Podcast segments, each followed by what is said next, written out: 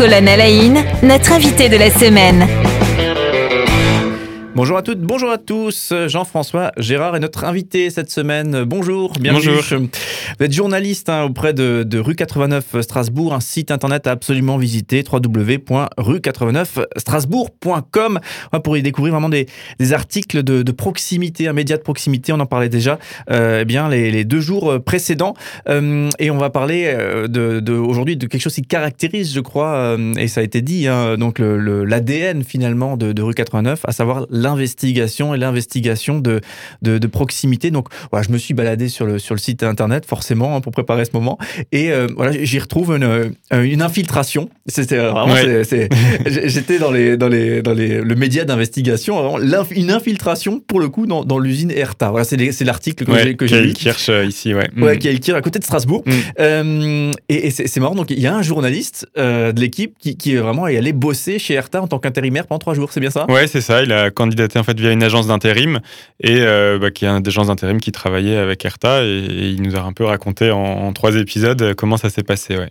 C'est euh, d'où est venue l'idée de se dire tiens euh, je pourrais me faire engager en tant qu'intérimaire etc comment ça s'est passé? Ouais alors déjà ça faisait longtemps qu'on se disait ça serait bien de refaire des bon, on n'en a pas fait beaucoup mais, mais notamment bah, Guillaume Kremp euh, qui est arrivé à la rédaction en, en 2017 il, il, aime bien ce format de, de l'infiltration euh, il y a une fois, je sais plus si c'était fait passer pour un agent de propreté euh, pour la, SNCF, euh, donc il avait le, le, les, éléments, etc. Et là, alors je crois qu'aussi il y avait une, une alerte, quelqu'un qui lui avait dit ah, peut-être que ça serait bien de regarder un peu dans cette entreprise comment ça se passe, les conditions de travail, etc. Donc il y avait eu quand même une petite, un petit déclic un peu plus tôt. Et donc après, il s'est dit, bah, je, vais, je vais candidater euh, voilà, avec un CV euh, dans, à l'agence d'intérim et, et, voir un petit peu comment ça se passe euh, du recrutement jusqu'à jusqu'à là-dedans. et donc, il a, il, il a, carrément fait un faux CV, j'imagine, parce qu'il ne peut pas donner son expérience de journaliste. Oui, je ne crois pas qu'il ait marqué journaliste sur, le, sur le CV. Bon.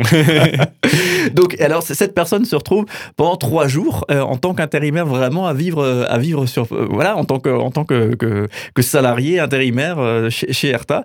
Et du coup, une série d'articles qui, qui fait état finalement de cette expérience. C'est bien ça le, résultat attendu Ouais, ça part avec déjà le processus de recrutement euh, qui est un peu fait à, à la va-vite.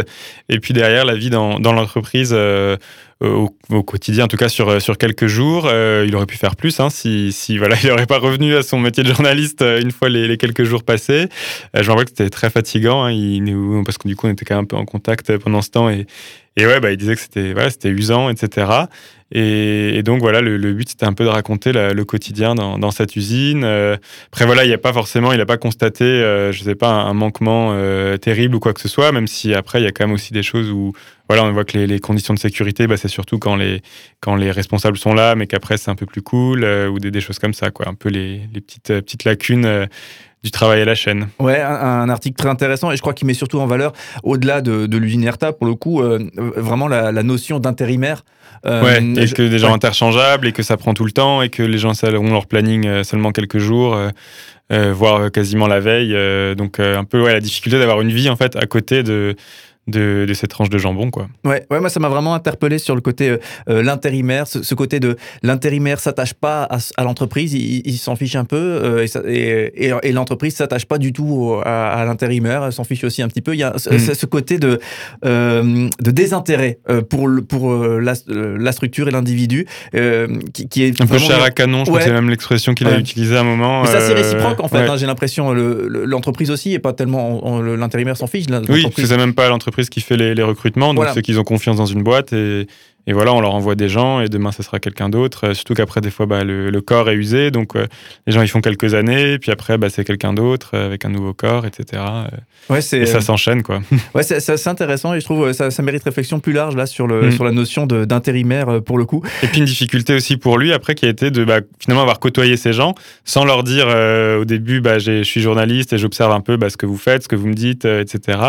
Et derrière, de devoir écrire ça sans que les gens se sentent je sais pas, piégé, floué, etc. Donc aussi un, un rapport à, gérer de bah, comment on leur dit, euh, est-ce qu'on leur dit, est-ce qu'on leur dit pas, euh, le, savoir un peu à quoi ils s'attendre, euh, ne pas non plus trop les identifier, parce que si les gens ont dit quelque chose euh, de mal sur l'entreprise, bah, pas que ça se retourne contre eux. Donc euh, aussi ouais, d'autres aspects à gérer qui ne se voient pas forcément dans un article, mais qui sont pas faciles pour un journaliste sur lesquels il faut faire en fait gaffe. Quoi. Et comment vous faites habituellement à rue 89 Strasbourg? Vous prévenez les gens que vous avez rencontrés dans le cadre d'une enquête? Parce que vous n'avez pas forcément les coordonnées là pour le coup des autres salariés de, l'usine Erta ou alors l'infiltration c'est vraiment un truc très très spécifique.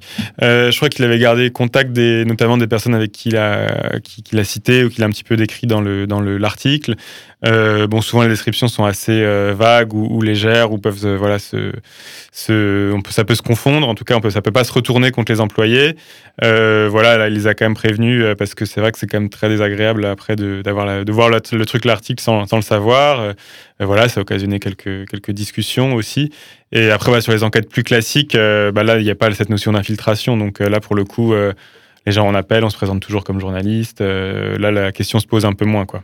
Ouais, il y a déjà eu des, euh, des mésaventures, des, des, gens vraiment pas contents euh, d'avoir été euh, euh, finalement infiltrés, là, pour le coup, et du coup, qui, qui, viennent toquer à la porte de rue 89 Strasbourg pour dire non, mais c'est pas possible alors, toquer, bah, c'est arrivé une fois, en effet, il y a pas longtemps. C'était suite à un rapport, à un article plutôt sur les, les groupes anti-vaccins.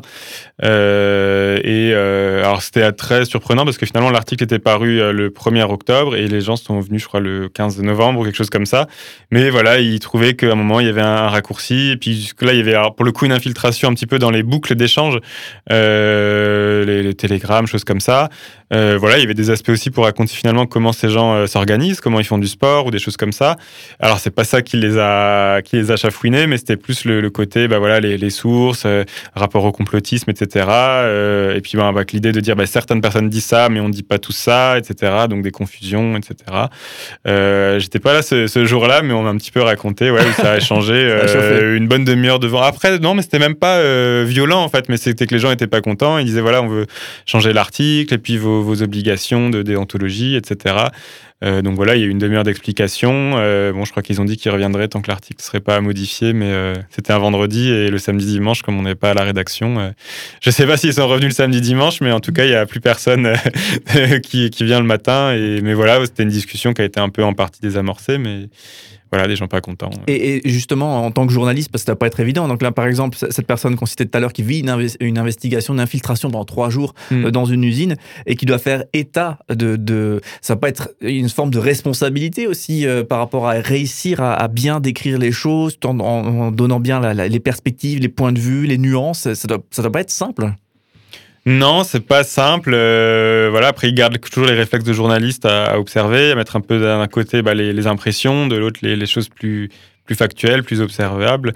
Euh, donc c'est pour ça aussi qu'on se relie toujours hein, mutuellement. Euh, je crois que cet article est d'ailleurs passé dans les yeux de, deux correcteurs différents pour aussi croiser les points de vue, de dire voilà, moi je sais que j'avais changé quelques aspects, enfin en tout cas on avait discuté pour modifier certains aspects sur les employés, parce que des fois, ça les, ça les caractérisait de certaines manières. Enfin bon, un peu, ça peut paraître des détails, mais, voilà, je pensais que c'était mieux dans, dans, la version finale euh, sur la manière de les présenter, ou voilà, ou les origines, ou les choses comme ça.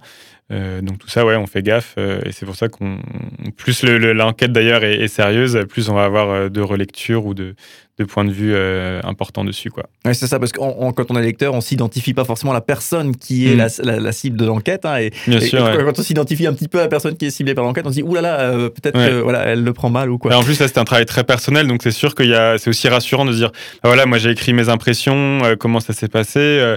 À vous aussi de me dire, les relecteurs, si vous trouvez ça bah, juste, équilibré. je sais pas, de, mauvaise foi ou quoi que ce soit. voilà, bon, là, c'était pas, pas l'objet, mais, mais ouais, de croiser les regards, c'est important. Ouais.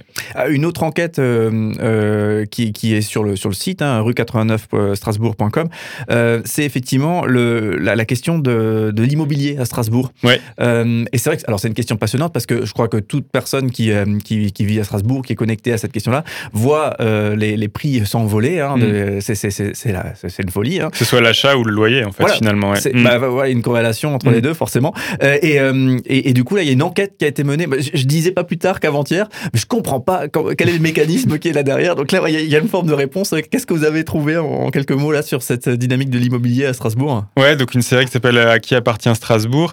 Et l'idée, c'est de voir un petit peu bah, toutes ces transactions et de voir un petit peu comment ça change aussi, parce qu'on voit des des nouveaux groupes qui viennent intervenir ou même maintenant des, banques, des assurances qui se disent bah, finalement c'est un placement euh, comme un autre, hein, comme des actions dans une entreprise, finalement d'acheter un immeuble euh, et de, de, louer avec des rendements, etc. Et donc, euh, voilà, c'était un petit peu de regarder. il y a aussi voilà, des grandes familles qui ont beaucoup, de, beaucoup d'appartements, euh, plus ou moins connus. Euh, et qu'est-ce que, ça, qu'est-ce que ça génère, en fait, sur un marché immobilier? D'ailleurs, on voyait que ce n'était pas entièrement négatif parce que finalement, quelqu'un qui a énormément d'appartements, bah, il va pas vouloir forcément rentabiliser à, à 100% euh, tel appartement. Donc, ça avait un côté presque euh, qui pouvait, d'une certaine manière, stabiliser les prix. Ou finalement, à Strasbourg, euh, vous disiez que ça a augmenté, mais on voit que dans d'autres capitales européennes, ça a encore plus augmenté. Voilà, regardez un peu des fois bah, les effets d'éviction aussi. Quand un appartement est racheté, bah, souvent, c'est aussi pour mettre les locataires dehors. Alors, ça se fait pas du jour au lendemain. Hein. Il y a, je crois, un délai de, de 6 ans. Mais bah, il y a des endroits où ça change un petit peu la, configuration des, des, endroits, on fait des rénovations plus luxueuses, ou, et donc ça change bah, l'aspect de quartier, notamment un des articles c'était sur le, quartier gare euh, qui est en train de pas mal changer à ce niveau-là. Ouais. Ouais, c'était la, personne avec un expert comptable avec qui je discutais et mm. qui me disait bah, on, on fait des plus-values sans, finalement une plus-value c'est gagner de l'argent sans travailler hein, c'est mm. qu'on le veuille ou qu'on le veuille pas c'est une réalité et bah, ce qui, qui, paye c'est souvent c'est générationnel c'est la génération qui arrive qui achète qui elle paye cette plus-value hein, c'est elle vient pas plus cher qu'il y a 20 ans 30 ans chose comme ça l'argent mm. n'arrive pas de nulle part il y a quelqu'un qui, qui, paye l'addition quoi donc euh, c'est très intéressant d'avoir ce, ce, regard cette perspective et, effectivement ça met en, lumière l'intérêt de ce sujet donc là aussi hein, rendez-vous euh, sur euh, le site www.rue89 Strasbourg il y a d'autres épisodes en préparation. Voilà, donc euh, pour y trouver de la, matière. Euh, euh, donc il y a des articles pour, on l'a déjà dit, hein, qui sont pour tous, hein, même une mm. majorité d'articles qu'on peut consulter sans être abonné. Puis on peut s'abonner pour effectivement soutenir et lire l'ensemble des, articles. Combien, combien coûte un abonnement? C'est 5 euros par mois et c'est sans engagement ou 50 euros l'année. Donc ça fait deux mois, deux mois offerts. Ok, alors du coup, demain justement, on parlera du, modèle économique. Hein. donc comment tourne finalement un, journal d'investigation, de proximité? Qu'est-ce qu'il qu'est-ce fait vivre? Euh, l'équipe, euh, les, quatre journalistes, euh, les pigistes et comment ça fonctionne? Bah, demain, ça sera notre, sujet. En tout cas, merci d'être avec nous toute cette semaine. On le rappelle, hein, Jean-François Gérard, vous êtes journaliste auprès de rue 89 Strasbourg depuis 8 ans et, vous nous parlez de, ce, de ce projet, ce joli projet d'investigation. À demain pour continuer nos échanges. Merci.